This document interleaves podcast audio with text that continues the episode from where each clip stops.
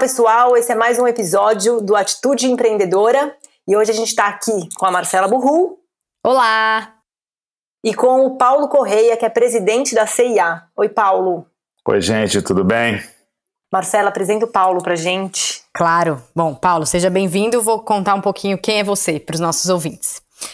O Paulo Correia é engenheiro de produção, ele é formado pela Universidade Federal do Rio de Janeiro, fez MBA na Universidade Duke, nos Estados Unidos, foi consultor da McKinsey de 2001 a 2003 e diretor da Xerox de 2003 a 2004.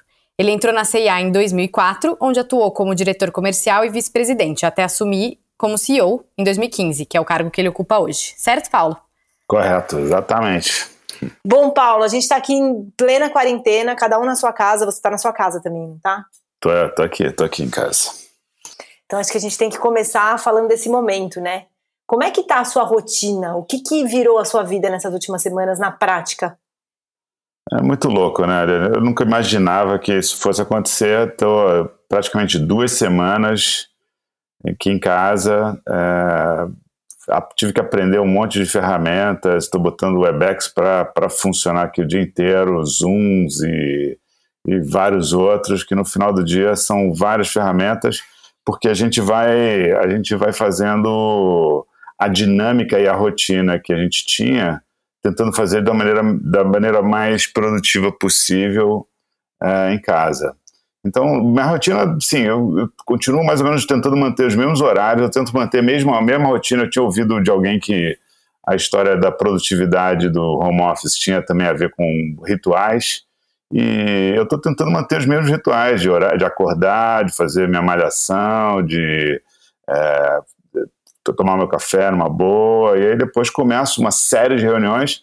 Eu acho que a grande diferença assim que tá, tem enrolado é que ao final do dia o, o não tem muito os boundaries estão né, os limites estão menores assim né então rola final de semana muito mais do que rolava antes rola reuniões e discussões mais tarde mais tarde da noite então tem, tem, tem outras rotinas também se, se é, é, é, acumulando em cima dessa, dessa dimensão, o que por um lado é, é, bacana, porque eu consigo conviver mais aqui com a casa, com minha família, é, por outro lado também tem esse outro lado assim de que eu, eu sou um cara mais regrado, assim, eu tento ser um cara mais regrado assim, em horários, e, e agora está um pouco mais confuso assim, os limites.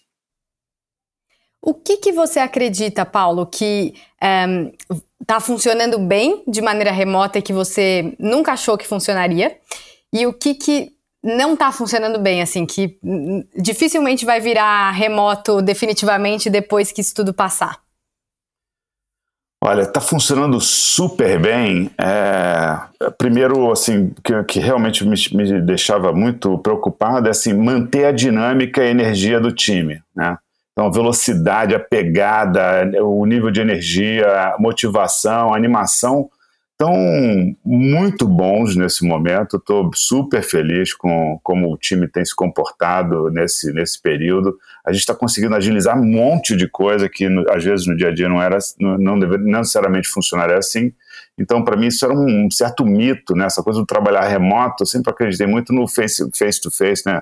As pessoas podendo se olhar, olhar no olho, saber o que está acontecendo, etc. É, mas estou vendo que, de verdade, a, os, essas reuniões virtuais elas têm uma, uma produtividade igual ou até maior em alguns casos. Né? Primeiro porque as pessoas se ouvem. Né? É, então, um espera terminar, aí te, teve aquele a pausa, aí o outro entra, diferente no dia a dia que um às vezes atropela, começa a interferir no, no meio do outro.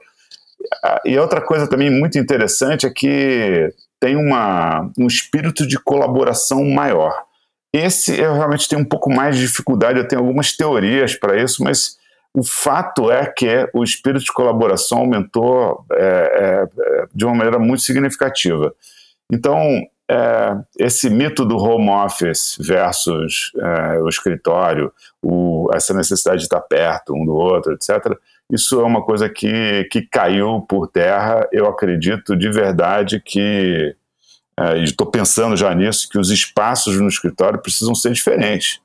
De verdade, não, não precisamos ter tanto espaço assim dedicado a, a, a, postos de trabalho e de repente a gente pode utilizar esse espaço de outras maneiras mais interessantes e, e realmente mais experienciais. Isso é uma coisa que está na, na minha cabeça muito forte. Agora, o, o, que eu acho que não, não, não vou dizer que não funciona, mas eu acho que dá, dá, dá, dá uma história assim de, de mais, mais desafiadora. Por exemplo, eu tenho feito entrevistas, né? Então, todo o trabalho de recrutamento continua igual. Então, entrevistas eu sinto um pouco mais de falta, assim, né? Porque eu faço uma entrevista é, por, por, por é, virtual, mas eu sinto falta de apertar a mão, eu sinto falta de estar perto, eu sinto falta de, de, de ver as, as reações é, do, da pessoa como um todo e não só é, o rosto ali que vai aparecendo na tela. Então, esse é um pedaço que eu tenho um pouco mais de dificuldade. Não quer dizer que é, não adiante, acho que adianta, funciona, dá para dar uma dá para ter uma primeira impressão, mas eu me sinto um pouco desconfortável de fazer tomar a decisão de vou contratar ou não vou contratar uma pessoa só com uma entrevista online. E vocês são, né? Vocês têm muita loja, é, vocês são varejistas. Claro que eu imagino que esse momento não deve estar sendo muito fácil, é, economicamente falando, mas tem alguma um copo meio cheio que você consegue, consegue enxergar é, de algo que nós vamos conquistar depois dessa crise é, no mundo corporativo, entre as pessoas, as empresas, que a gente vai sair melhor disso do que a gente era antes? Ah, eu consigo ver várias coisas, tá, Marcelo? Assim, uma, uma das, das dimensões assim que, que eu acho assim, o fato de você estar, tá, eu tenho uma reconexão com a casa acontecendo. Talvez para alguns seja mais óbvio, é, para mim não é tão óbvio assim, uma vez que eu passo quase 12 horas fora de casa todos os dias. É, então tem uma reconexão com a casa, o seu, o seu o lugar que você vive, o lugar que você mora, você é, curtir mais alguns detalhes que você não de repente não curtia tanto antes. Eu acho que eu, quando passar essa história toda, dependendo de cada um, cada um, mas curtir a sua família, estar tá perto das suas das pessoas que você ama e, e ao mesmo tempo do lugar que você vive, eu acho que é uma reconexão com dimensões muito essenciais, né? E, e essas, essa reconexão talvez ajude também exatamente na outra dimensão, que é da gente se reconectar como um todo. Eu tenho percebido as pessoas cada vez mais solidárias, cada vez mais colaborativas no trabalho, fora do trabalho. Estou é, percebendo é, é um, um, uma capacidade de pedir ajuda e de ajudar maior do que era antes. E eu acho que esses momentos de desafio sempre é, trouxeram mudanças muito fortes na, na sociedade e para a humanidade também. Né? Na dimensão é, profissional, eu vejo eu vejo também uma questão assim, por exemplo, é a gente está saindo, a gente está botando uma super energia nas questões de digitais, de conseguir fazer com que a nossa relação com a sociedade como empresa aconteça de, um, de uma maneira independente das lojas estarem abertas ou não, mas também pensando que quando elas abrirem de novo, como ficar mais integrado ainda do que já é com os canais online das mídias sociais. Então, a gente certamente vai sair mais forte é, nesse sentido também como, como companhia. E, e também, assim, na dimensão profissional mais pessoal, assim, é, é, eu me sinto aprendendo mais ainda, né? Eu me sinto aprendendo nessa forma de liderar remotamente. É possível. É, é, com a tecnologia hoje eu vejo isso é totalmente possível, né? É, não imaginava que isso fosse acontecer, mas é, é, totalmente possível você liderar remotamente, é totalmente possível você engajar e liderar e, e, e motivar as pessoas remotamente. Eu tenho feito, por exemplo, é, é, reuniões virtuais com todos os, toda a liderança da companhia toda semana e contando um pouco do, do que está acontecendo, é, do, do, dos desafios que a gente está tendo, das decisões que a gente vem tomando. E, e essa semana eu estava fazendo essa mesma. E, e, primeira coisa que às vezes não, não, não, suporta todo mundo na, com imagem é, ao mesmo tempo e né, numa reunião desse, desse porte. dependendo do horário, dependendo da, da, da, da banda de cada um, né? E, então, eu falei, tá bom, mas eu quero, eu quero que as pessoas me vejam, né? Quero que as pessoas me vejam. Então, eu acionei minha câmera e estava conversando com as pessoas, etc., e das, dos avanços que a gente estava conseguindo fazer, da atitude, da motivação, da garra que as pessoas estavam tendo no dia a dia. E aí eu estava falando, de repente me emocionei. Eu falei, cara, é como se tivesse todo mundo perto também. Então, eu estou vendo uma tela de computador que tem um monte de quadradinhos que estão os nomes das pessoas. Eu estou falando sobre o assunto com super paixão, intensidade e, e me emociona da mesma maneira que se eu estivesse olhando para os olhos dessas pessoas. Né? Então, é, são coisas assim que, que me fazem pensar assim, que tem, que tem uma essência que as pessoas têm que nesses momentos essa essência ela é muito boa. Né? Eu, eu acredito, eu sou um cara otimista nesse sentido, eu acho que a essência do ser humano ela é boa. É, os contextos às vezes não ajudam muito nesse sentido, mas quando uma situação como essa, por mais louca que possa parecer, dá espaço para isso acontecer. Então, é, eu estou realmente achando interessante essa história toda. Muito legal, e talvez você esteja até mais perto, né? Porque é, agora esses vídeos podem chegar a mais gente, né? Talvez em reuniões fechadas não era tanta gente que podia te acompanhar, né? Não sei, você tem essa impressão? Te acompanhar com tanta frequência e agora talvez mais gente esteja te vendo. Então, é até tá interessante isso, porque começou uma grande onda de lives, né? As pessoas até fazem piada com isso. Eu tô com medo de ir no banheiro porque de repente o espelho vai me parecer uma live. Então, é, tem, tem muito. Tem, tem, uma, tem essa onda. E no final do dia, eu acho que é uma coisa natural, uma coisa foi puxando a outra. Porque de verdade, e de alguma maneira, você, hoje a gente tem plataformas que a gente pode. É, de verdade, contar a, a, o que está passando na nossa cabeça o que você acredita, o que, que você está é, tá fazendo, o que está acontecendo com, com, com, com a tua cabeça, independente do que seja. Então, eu tenho participado, por exemplo, de algumas dessas lives e, e, conversando com as pessoas e conversando com outros profissionais e trocando ideias e aprendendo. Interessante ouvir você falar sobre isso, Paulo, porque eu te entrevistei em 2013 para uma reportagem sobre a CIA é, que a gente publicou na época Negócios. Na, na ocasião eu trabalhava lá. Você era vice-presidente, né? Na época você ainda não era o presidente. Desvendamos a cultura CIA foi uma reportagem de capa publicada na revista Época Negócios de outubro de 2013. Passei cinco meses fazendo a pesquisa e as entrevistas e foi a primeira vez que a empresa deixou um jornalista conhecer seu jeito de trabalhar por dentro. O link para a matéria está na bio do Instagram do Atitude.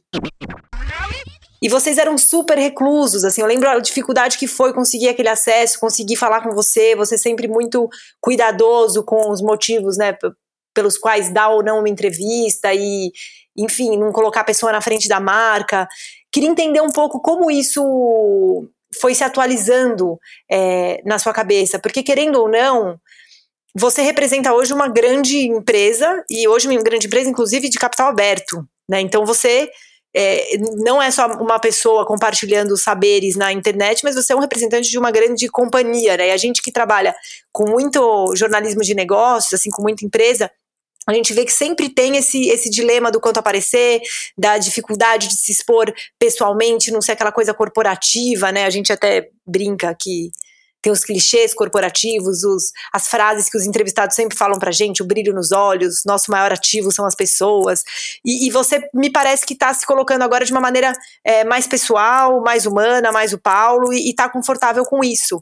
Como é que foi esse processo? Acho que um pouco você acabou de contar, mas como é que foi esse processo, principalmente ligado ao seu papel e à sua, à sua visão da organização mesmo? Mariana, acho que essa pergunta é muito legal. Eu nunca tinha parado para fazer esta reflexão. Então, à medida que você vai foi falando, eu fui aqui pensando um pouco. É, eu, assim, eu não, eu trabalhei numa, num, eu trabalhei numa CIA num determinado momento que era é, por opções e por, por é, credos da, é, da companhia como um todo a gente realmente tinha um approach que a gente nem brincava, a gente brincava que não era low profile, era no profile.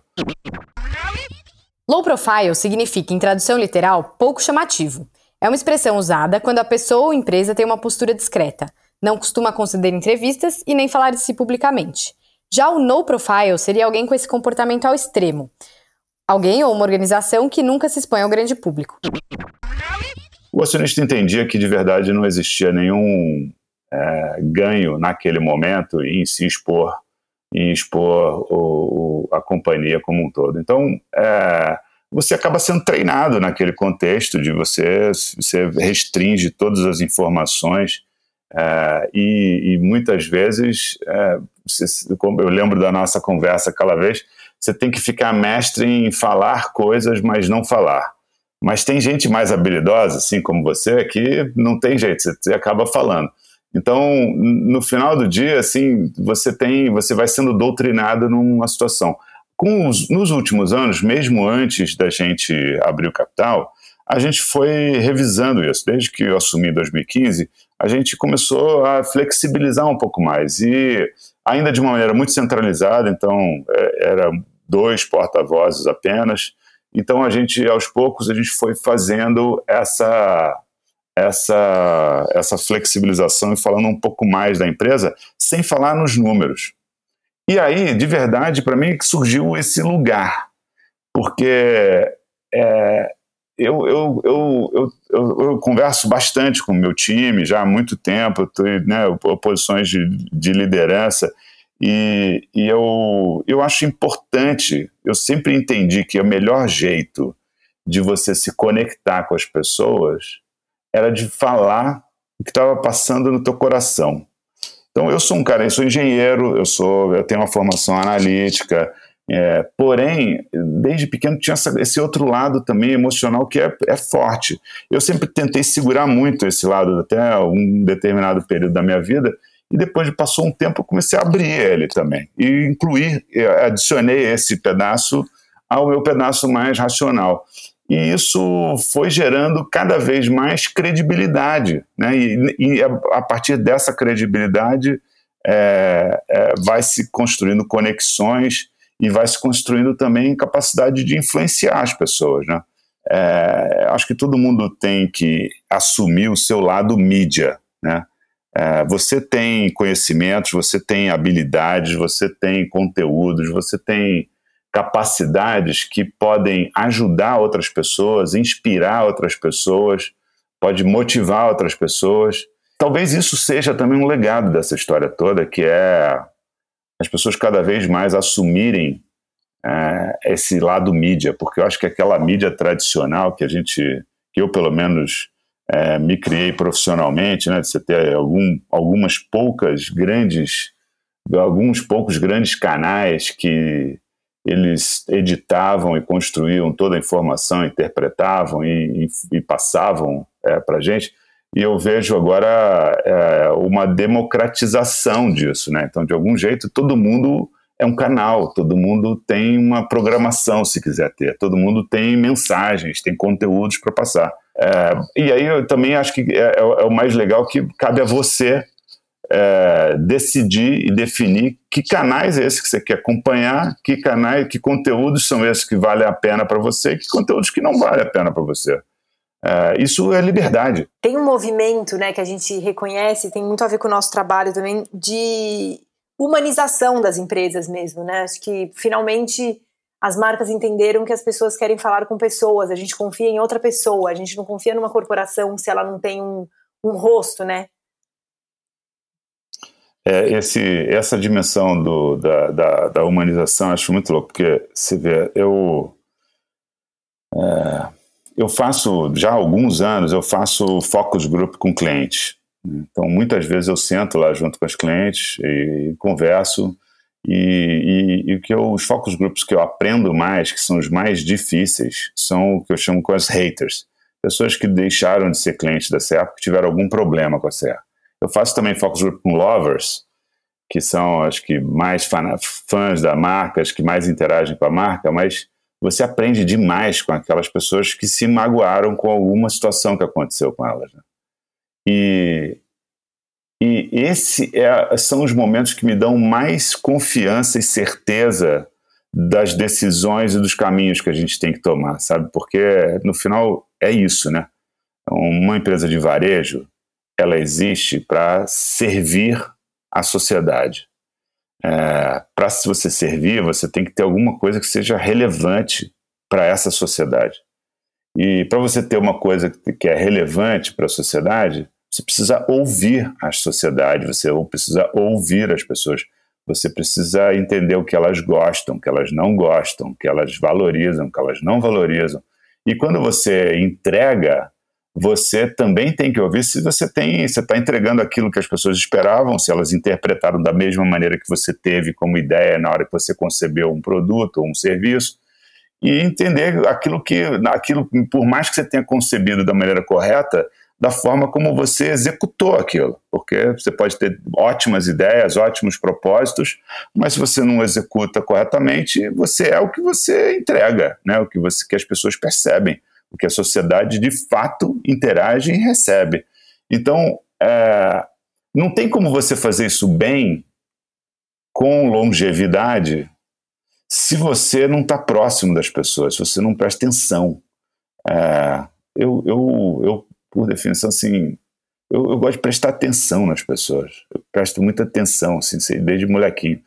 Eu acho que de todas as perguntas que eu já fiz para qualquer executivo, qualquer empresário de qualquer porte de empresa, o maior dilema é sempre contratar pessoas. O famoso reconhecer os talentos, as pessoas com alto potencial.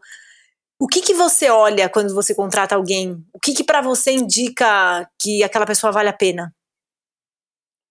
Olha, é assim, quando normalmente eu vou conversar com alguém, já passou por algumas pessoas, né? E tem lá um currículo, normalmente já passou por, já passou por uma, por um, uma agência, né? Já passou por, pelo RH, já passou por várias pessoas. Então, é, normalmente a capacidade profissional dessas pessoas já foi testada, selecionada de várias formas.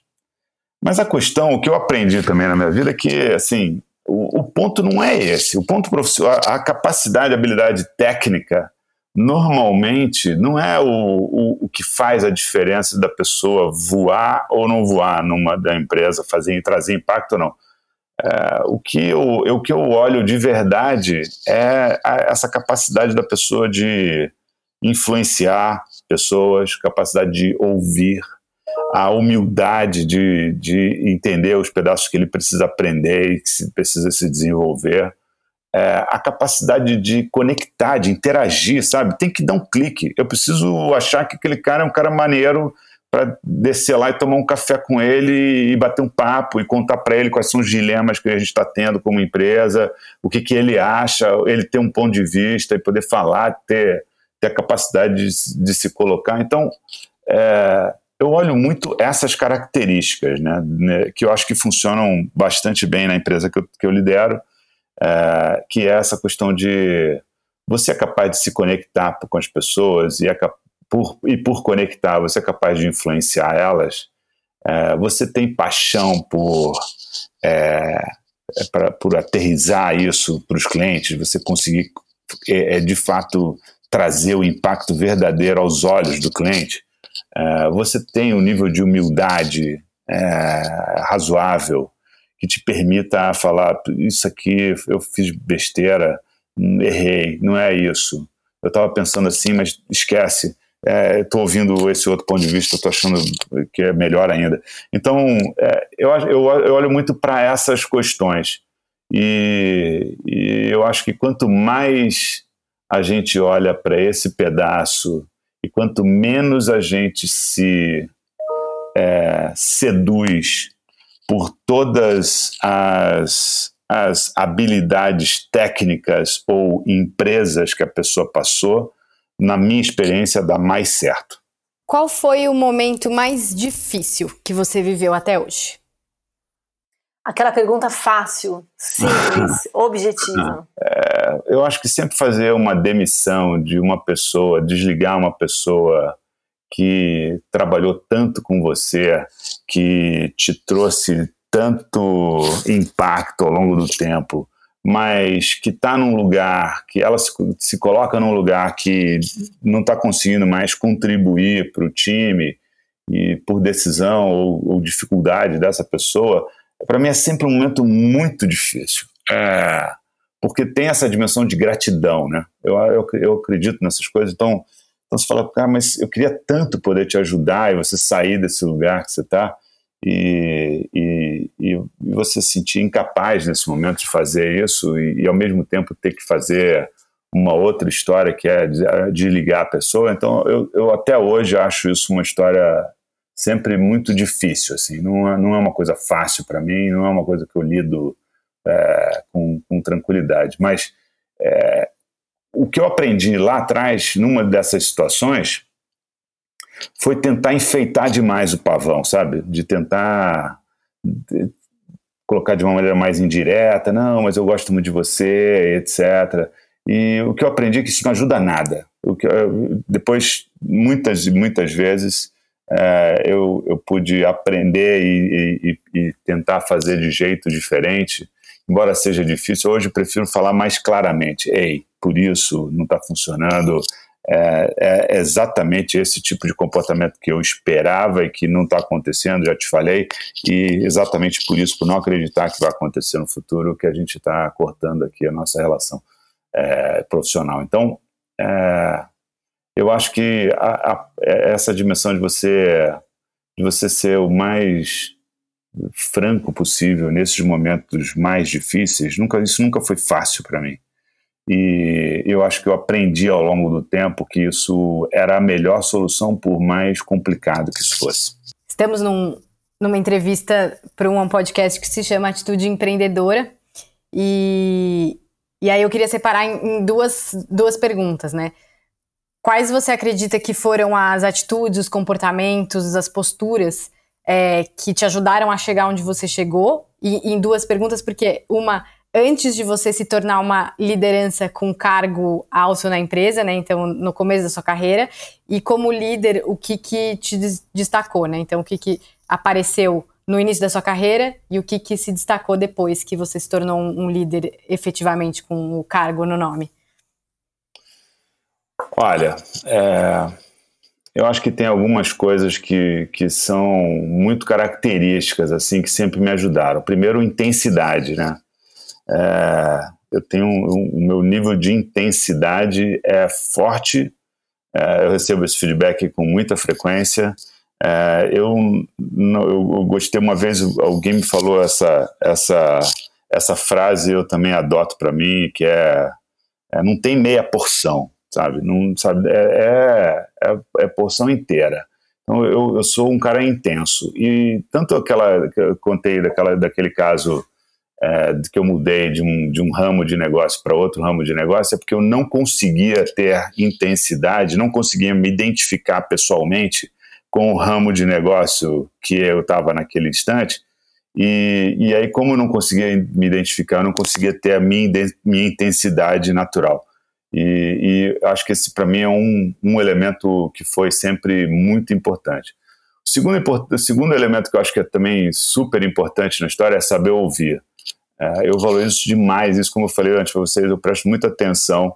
É, eu, eu, presto atenção nas pessoas, elas estão falando, eu estou ouvindo, eu estou tentando entender o que ela está querendo, o que ela está dizendo, quais são os problemas, quais são as, as dificuldades, e eu pergunto, né? Então, eu acho que tem que saber fazer as perguntas certas. Ao longo da jornada da minha carreira, eu fui melhorando nisso. Quando consultor, eu acho que eu me aperfeiçoei bastante nesse pedaço. E isso realmente me ajudou depois, né, de fazer as perguntas certas. Estou prestando atenção é, e, e, e, e, ao mesmo tempo estou identificando situações. Mais tarde, eu fiz um curso na Suíça que foi muito interessante, que era de liderança avançada, que, que o cara falava definição de liderança, eu nunca esqueço isso, que é essa história do é, é, é, liderança é o termo é mais difícil de traduzir para português, a gente fala, chama de self-awareness. Né? Então, assim, é de você ter, uma, você ter consciência de você, consciência do impacto que você gera, consciência das emoções que você está tendo naquele instante, consciência do, da, da, sua capacidade de influenciar um ambiente, ou de para o bem, para o mal. É, e quanto mais consciência você tem, mais você consegue de verdade perceber quais são as melhores maneiras de mobilizar um grupo de pessoas para avançar em prol da causa que todo mundo acredita junto. Né? Então, essa, essa, acho que essa, eu acho que eu fui desenvolver bastante isso, né? Meditação, é, yoga, é, tentando ler muito e tentando me conhecer melhor, muito feedback, muito avaliação, autoavaliação, 360, etc. Isso vai trazendo muita informação e que vai aumentando o seu nível de consciência é, é, interno e, e, externo. Eu acho que esses, acho que para mim esses são os fatores que mais me ajudaram na minha história como um todo. Muito legal, Paulo. Foi uma delícia esse papo com você, muito bom e acho que muito inspirador para todo mundo. Que bom, legal. Eu, eu também adorei conversar com vocês. A qualidade e a profundidade que, das perguntas e do que da forma como vocês é, conduzem é, é, sempre também muito legal. Também me inspira a, a poder falar o que eu estou sentindo. Obrigada, Paulo. Obrigada, Paulo. Valeu, gente.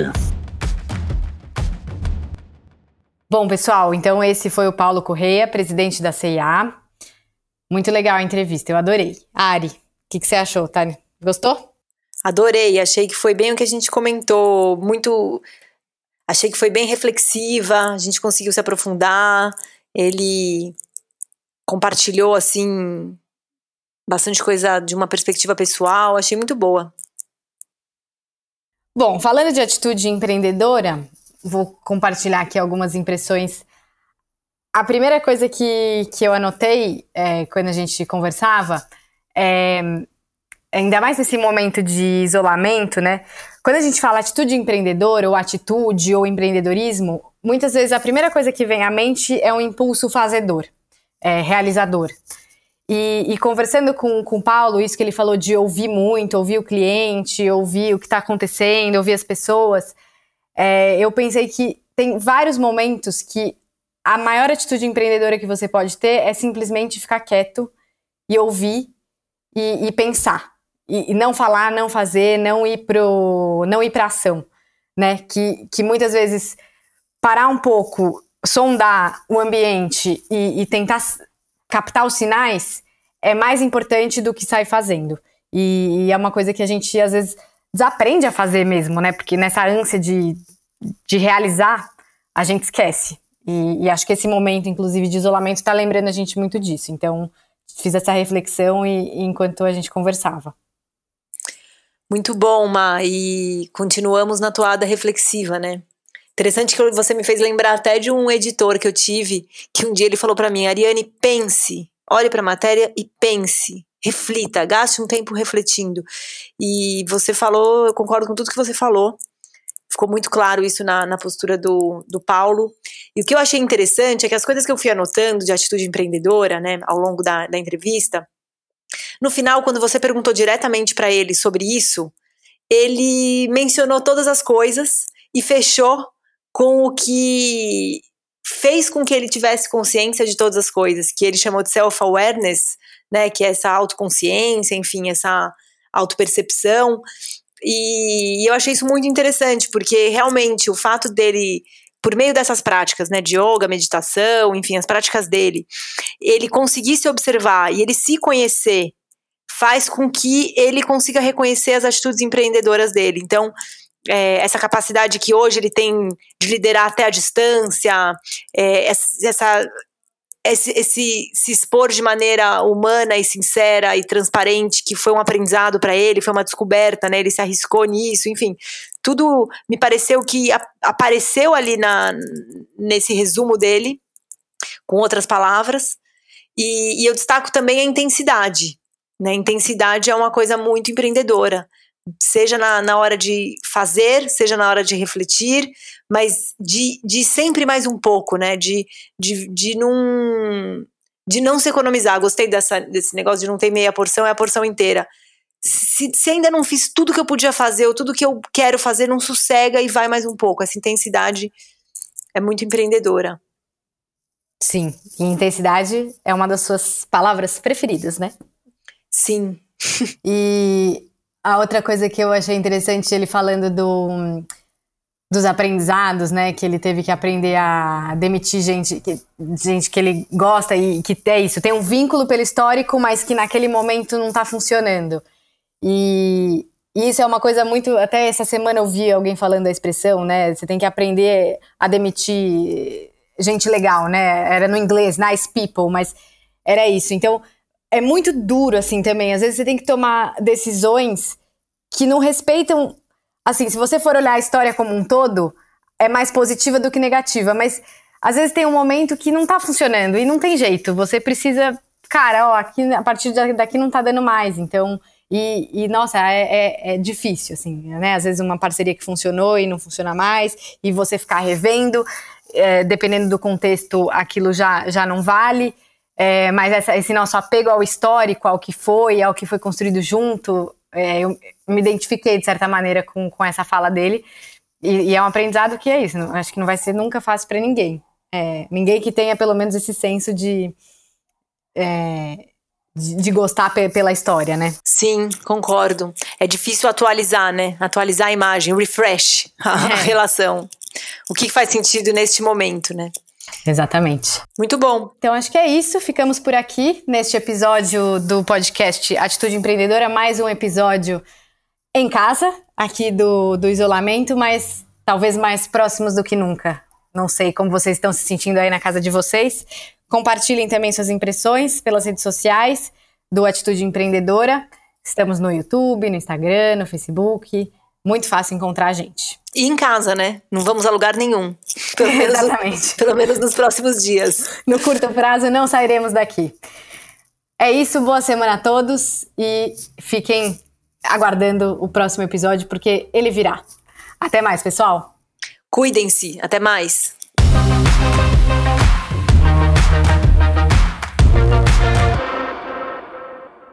Este podcast é uma produção do Ateliê de Conteúdo e Estúdio Teses. O episódio foi apresentado por Ariane Abdala e Marcela Burru, com a produção de Júlia Fregonese, Vanessa Nagayoshi, Vitória Pirola, Bruna Galati, Maiara Santos, Gabriela Lopes e Mariana Fernandes.